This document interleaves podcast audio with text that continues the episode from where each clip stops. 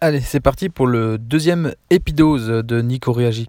Euh, j'ai réécouté euh, une première fois euh, l'épisode 1 et cet épisode de Streetcast me semblait bien au début, en tout cas suffisant pour démarrer. mais j'ai réécouté là à froid, là je viens de finir le boulot, il est, il est 21h et quelques, et à froid bah, je me rends compte que en fait c'est pas terrible. Je bégaye, je dis eux tout le temps et je parle trop vite. Euh, tellement vite que j'ai pas dit la moitié de ce que je voulais dire. Euh, pas grave, c'est en forgeant qu'on devient forgeron. Mais surtout, je voulais remercier tous ces podcasteurs, euh, slash streetcasters, et je l'ai pas fait. Donc voilà, je, vous remercie, vous, que j'ai cité dans le premier épisode, mais aussi tous les autres que j'écoute depuis plus de 3 ans. j'ai commencé avec Patrick Béja, Jérôme Kainborn, Corben, Tom Comte et plein d'autres. Je vous remercie tous car le podcast m'a permis et me permet encore d'écouter ce qui m'intéresse au moment où ça m'intéresse, euh, des fois en faisant des pauses, des retours en arrière, des réécoutes. Euh, enfin, le podcast, c'est fantastique. D'autant plus que les personnes qui les animent, euh, elles restent accessibles pour le débat, la discussion, le conseil. J'adore, je les adore. J'ai l'impression d'écouter des copains, mais en plus large, sur des sujets que je n'aborde pas avec les miens. J'ai aussi oublié de vous dire que j'étais en voiture. mais sauf que moi, je suis un peu de novice en podcast. Et donc en voiture, bah, ça, va, je, roule bien, mais si je suis en train de faire un podcast en même temps, je, me doute que je vais pas être aussi euh, efficace, pas au niveau du podcast, mais de la conduite. Euh, du coup, je préfère pas, là, c'est un peu dangereux pour moi, euh, vu mon, mon, inexpérience dans le podcast. Donc pour l'instant, je suis en voiture, mais je suis à l'arrêt, bien bien arrêté. Donc si vous entendez du bruit, vous inquiétez pas. Le sujet de cette épidose, je voulais réagir sur les montres, les bracelets connectés, les capteurs. Euh, moi, j'ai une petite expérience. J'ai acheté en, juin 2015 un Wissings Pulse OX pour 61,25€ euh, sur euh, vente privée avec les frais de port. depuis, je le trimballe partout partout au point que euh, bah, si je l'ai pas un matin, euh, je me dis merde, je suis tout nu quoi. Euh, et là, je suis embêté quoi. Donc je le trimballe partout et le bilan de son utilisation, c'est que bah, déjà je le recharge tous les 3-4 jours. On pourrait se dire que c'est une contrainte, mais en fin de compte, c'est devenu une habitude. Je le fais quand je suis dans mon bain. Euh, la fiabilité, euh, là par contre il y a des choses à dire dessus parce que j'en avais acheté deux au départ, euh, un pour ma femme et un pour moi. Bon ma femme l'utilise jamais et donc moi ce que j'ai fait un jour c'est que j'ai pris les deux pour comparer et je les ai fixés ensemble, c'est-à-dire qu'ils étaient vraiment fixés ensemble et j'avais à la fin de la journée sur une semaine en général à peu près 10% de différence entre les deux.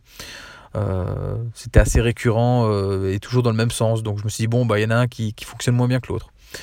Euh, déjà ça c'était un peu moyen et ce que j'ai constaté aussi donc là j'en ai pris plus qu'un après j'ai pris le mien et ce que je constatais c'est que bah quand je le portais au poignet parce que le Wissings Pulse OX se porte soit au poignet soit dans la poche comme un podomètre bah, j'avais beaucoup moins de pas au poignet que quand je l'avais dans la poche euh, faites l'expérience chez vous si vous avez des capteurs euh, poignets ou des montres, euh, mettez-les dans la poche pour voir effectivement. Et donc j'imagine moi parce que je, marche souvent avec mon, téléphone dans la main que je consulte et cette main c'est la main sur laquelle j'accroche cette montre. Donc je me dis que probablement elle ne capte pas aussi bien la marche quand je marche avec le téléphone que quand le, capteur est dans la poche. Et là effectivement euh, le capteur dans la poche, ça, compte plus de pas. Euh, mais ça fait des différences sur une journée. En général, moi, je suis entre 11 euh, et 13 000 pas par jour. Et je me retrouvais avec moins de 10 000 pas quand je l'avais sur le poignet. Quoi. Pas que ça soit très gênant, mais, mais bizarre. Quoi. Donc, au niveau fiabilité, à voir. C'est pour ça que peut-être que euh, la montre n'est pas fait pour moi, d'autant plus que professionnellement parlant, euh, moi je suis infirmier, porter une montre pendant les soins c'est un peu compliqué, donc si je suis obligé de l'enlever à chaque fois, de la remettre, de l'enlever, peut-être que euh, je vais rester sur, un capteur dans la poche et pas au poignet, parce que le poignet pour moi, bah j'ai pas le droit de porter de bijoux, j'ai pas le droit de porter de montre, surtout pendant les soins quoi. question d'hygiène. Donc voilà pour, cet épisode, c'est vrai que euh, la montre connectée, euh, euh, elle nous est bien vendue hein, pour nos amis podcasteurs. Là, j'aimerais bien avoir une, Apple Watch. peut-être que pour mon anniversaire, ma femme me fera la surprise. Bon, j'avoue, je l'ai plutôt incité à me faire la surprise. donc, bah voilà, je l'attends, mais je pourrais pas la porter sur mes jours de travail de manière complètement efficace. Peut-être que la porter dans la poche est envisageable, mais je suis pas sûr qu'il y ait un intérêt probable pour, euh, ça. Euh, sinon, la montre connectée qui me plaisait bien aussi, c'était la montre euh, style HR là, qui va sortir en, avril chez WeSings. vraiment sympa, une bonne autonomie de 28 jours. à voir si, si, c'est vraiment le cas, mais elle me fait de l'œil quoi. Mais comme dit, hein, c'est compliqué dans mon métier de porter des montres. voilà. Bah, je vous souhaite une très bonne soirée. J'ai fait mon petit retour et j'ai fait mes remerciements que je voulais faire euh, à mes amis euh, podcasteurs.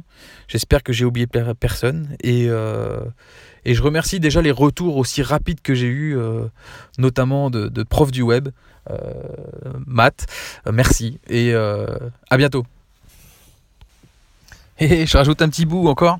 je viendrai écouter le podcast et j'ai oublié de dire surtout que euh, peu importe en fait euh, que le, nombre de pas, euh, je crois qu'il ne faut pas pouvoir les, les comparer d'un capteur à l'autre. C'est surtout ça qu'il faut retenir, c'est ne, ne comparez pas le nombre de pas de l'un à l'autre parce qu'on ne porte pas la montre de la même manière, le capteur n'est pas positionné de la même manière, donc donne pas forcément...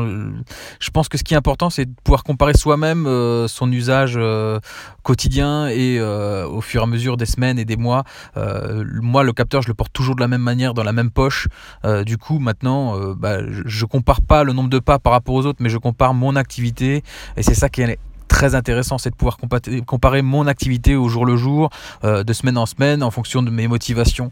Euh, là, par exemple, je suis à plus de 17 000 pas aujourd'hui parce que je suis allé courir ce matin à 4h30. Euh, et Hier, j'étais qu'à 12 000 pas. Euh, là, je peux, vraiment faire des comparaisons, mais euh, de comparer de l'un à l'autre, je suis pas sûr que ce soit très intéressant. Euh, d'autant plus que, bon, dans, dans, certaines applications, c'est le cas. WeSing, je sais qu'il y a un espèce de, gamification au niveau quand on a des amis qui aussi le, capteur, de pouvoir comparer.